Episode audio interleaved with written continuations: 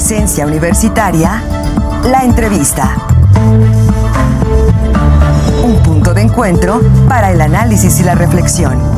El día de hoy nos acompaña el maestro Francisco Luján Méndez, a quien le damos la bienvenida, el es coordinador general del Servicio Universitario de Salud. Y vamos a hablar sobre la importancia de las pruebas de antígenos. Le damos la bienvenida al maestro. ¿Cómo está, maestro? Buenos días. Muy buenos días, licenciado. Gracias a ti por la oportunidad. Ah, maestro, que nos, que nos cuente primero qué es la prueba de antígenos, qué diferencia hay con otras, con otras pruebas, cuál es la importancia de este sistema. Sí, con mucho gusto. Bueno, las pruebas de antígenos son esencialmente métodos de detección del virus desarrollados bajo la plataforma de inmunocromatografía, lo que constituye la variante más aceptada para detectar algunas otras condiciones infectocontagiosas como hepatitis o VIH. Aquí el aspecto en el que me gustaría hacer un énfasis, porque considero es un tema de de alta pertinencia en estos momentos de la pandemia son las indicaciones de su aplicación. Esto quiere decir que hay eh, una serie de condiciones muy precisas para las cuales estas pruebas están indicadas y naturalmente deben aplicarse solo en tales casos. De otra manera, pues hay implicaciones negativas, explicaré. En primera instancia, a medida que habíamos venido avanzando en la actual contingencia sanitaria, múltiples métodos para detectar la infección o presuponerla pues han sido desarrollados. En una primera etapa, probablemente lo recordará licenciado, eh, por allí del mes de marzo de 2020, estaban eh, como único método de detección las pruebas moleculares, es decir, las que están basadas en ácido nucleico, conocidas comúnmente como PCRs. Las PCRs constituyen y siguen constituyendo a la fecha el método oficial de detección. Esto no quiere decir que es el único recurso que nos permite tener o disponer de un documento probatorio en relación a nuestra situación serológica en relación al SARS-CoV-2. Ahora bien, a medida que hemos venido avanzando, otros métodos más económicos, más asequibles, han sido desarrollados. El más representativo de ellos justamente son las pruebas basadas en antígenos. Y aquí hay una distinción fundamental que quiero hacer notar. Las pruebas basadas en ácidos nucleicos o PCRs están indicadas para todo aquel presunto portador del virus, sea sintomático o no, se haya expuesto previamente a un caso confirmado o esté en sospecha de haberlo hecho. Esto porque tienen un altísimo nivel de eficiencia para la detección, lo que quiere decir que incluso con cantidades ínfimas de ácido nucleico del virus en el exudador o faringio o nasofaringio, son capaces de amplificar y arrojarnos una detección. Es decir, nosotros podemos eh, acreditar esa positividad al virus incluso en ausencia de síntomas, hablando de las PCRs. Esto es eh, especialmente importante a la luz de que, como sabemos, incluso eh, personas sin síntomas pueden ser portadoras y pueden diseminar al virus en otras personas.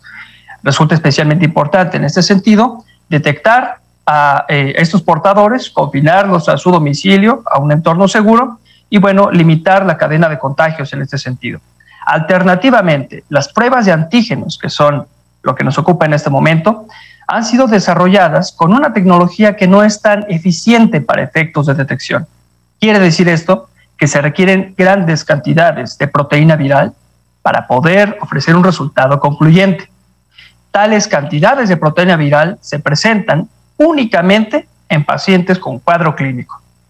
Si el paciente no tiene síntomas asociados a la enfermedad, las pruebas de antígeno no solamente no son útiles, sino que pueden ser contraproducentes porque, como dije, ante la incapacidad de detectar a un portador sano, un portador asintomático del virus, le va a, resultar, le va a arrojar un resultado negativo, que le llenará de un falso sentido de certidumbre, que conducentemente le va a llevar a continuar con sus actividades ocupacionales y potencialmente a diseminar el virus en el proceso.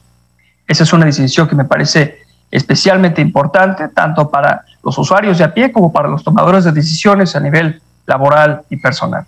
Entonces, maestro, eh, los que tienen síntomas, eh, los que ya eh, están desarrollando todos estos síntomas que pueden estar relacionados con el COVID-19, son los que se tienen que hacer esta prueba de, antígenos. Aquellos que, no tengan esta, estos síntomas tendrán que hacerse otro tipo, tipo de pruebas más, más específicas. Entonces, no, no son para todas estas, estas pruebas. Así es, es una decisión fundamental.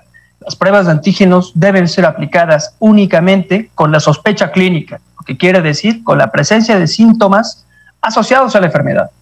¿Qué ocurre, por ejemplo, si yo me expuse a un caso confirmado, transcurren tres o cuatro días y carezco de síntomas, pero tengo la incertidumbre sobre si soy o no portador del virus en ese momento.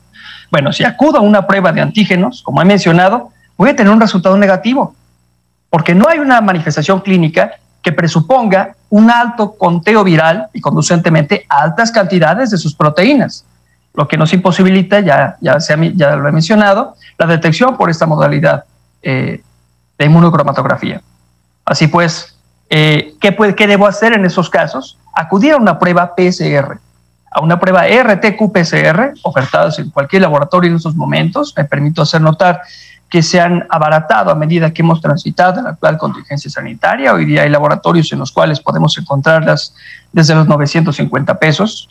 En la unidad de servicios químicos de nuestra Facultad de Química, por ejemplo, son ofertadas a un costo de 2.500 pesos a público general y de 2.000 a la comunidad universitaria. El acudir a las pruebas RT-PCR nos permite detectar incluso en ausencia de síntomas y ahí radica el eh, principal aspecto de importancia. Por otro lado, eh, si yo requiero para efectos, eh, no sé, de eh, trámite ante mi sistema de seguridad social, para tramitar una incapacidad o para, en el contexto de un viaje internacional, un documento probatorio que acredite que no soy portador, de nueva cuenta, la prueba a la que tenemos que acudir es la RT-PCR, no la prueba de antígenos, porque la prueba de antígenos no nos ofrece un documento probatorio que podamos utilizar para dichos efectos. Ahora, maestro, hay algunos que han, han propuesto que, por ejemplo, en lugares como antros o en algunas, eh, algunos trabajos se, apliquen estas pruebas de antígenos a las personas que vayan a asistir. ¿Esto no sería eh, finalmente una medida entonces adecuada con lo que nos está comentando? Definitivamente.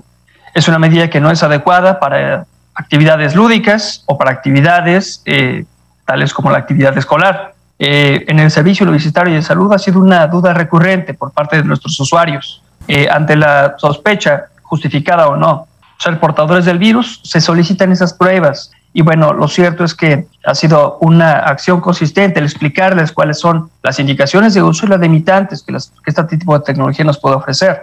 Eh, de tal suerte, lo que en este momento debe proceder es, ante todo, mantener las medidas biosanitarias con las que estamos ampliamente familiarizados. Estamos hablando del uso de barreras a manera de cubrebocas de buena calidad, de cambio recurrente, buscar el distanciamiento social de otras personas y naturalmente evitar en medida de las posibilidades toda actividad ocupacional que nos suponga aglomeración con otras personas. Si mantenemos estas pautas y atendemos oportunamente al llamado a la vacunación por parte de la Administración Federal, eh, pues estamos tan eh, protegidos como racionalmente podemos estar. Al respecto, la adición de una prueba de antígenos ocasional o rutinaria no abona en absoluto eh, ningún factor de protección para nuestros usuarios. Es importante y fundamental que entendamos cuáles son las indicaciones de uso en este sentido y bueno, eh, sepamos eh, comprender a los funcionarios de la salud, a los profesionales de la salud que en un momento dado pues no accedan a aplicarnos estas pruebas a pesar de que estemos especialmente interesados en conocer nuestra situación serológica frente al virus. Finalmente, maestro, tenemos un par de, minutos. ¿Alguna recomendación que dé a, las personas en este momento en el que los contagios han crecido en el estado de Querétaro? ¿Qué, hacer eh, en este momento, sobre todo si conocemos a personas que han dado positivo al virus? Bueno, como ya he mencionado, eh, tenemos que mantener todas las medidas biosanitarias. Ese es el factor número uno eh, por otro lado, y a nivel de tomadores de decisiones, quisiera hacer la siguiente invitación. Eh, actualmente las eh, guías de referencia están empezando a adoptar un manejo diferenciado para los individuos vacunados de los no vacunados. Vamos a pensar en el caso, por ejemplo, de que se haya tenido contacto previo con un portador confirmado. Si yo tuve contacto con un compañero de trabajo que supimos fue portador al virus en pruebas posteriores, ¿qué debo hacer? Bueno, eso depende de dos factores. ¿Estoy vacunado? O no estoy vacunado. Si estoy vacunado, ¿qué procede? Utilizar responsable y consistentemente las barreras que nos han sido indicadas, estamos hablando de un buen cubrebocas de calidad con recambio constante y asegurarnos de eh, desecharlo de manera responsable, desde luego. En tanto, transcurre el periodo de ventana, que es de tres a cuatro días, a decir de la convención más, más amplia, eh, y luego entonces debo aplicarme una RT-PCR que confirme o pueda confirmar si soy portador, incluso en ausencia de síntomas. Alternativamente, si yo no estoy vacunado y he tenido contacto con una persona que ha sido confirmada como portadora, La indicación es otra, iniciar confinamiento durante 14 días. Concluido el periodo de ventana, mencionado de 3 a 4 días antes de que la infección se establezca y devenga la presentación clínica de la enfermedad, si acaso llega a suceder, pues naturalmente deberé de acudir otra vez a una prueba RT-PCR, ¿de acuerdo? Que me permita confirmar, incluso en ausencia de síntomas, si hay o no datos de la infección. Pero el confinamiento en individuos no vacunados es una acción sustantiva y de responsabilidad social a la que todos tenemos que atender. Perfecto, maestro. Le agradecemos mucho al maestro Francisco Luján Méndez, coordinador general del Servicio Universitario de Salud aquí en la Universidad Autónoma de Querétaro. Gracias, maestro. Continuaremos platicando seguramente este tema más adelante. Le agradecemos. Para servirles. Que pasen buen día. Hasta luego.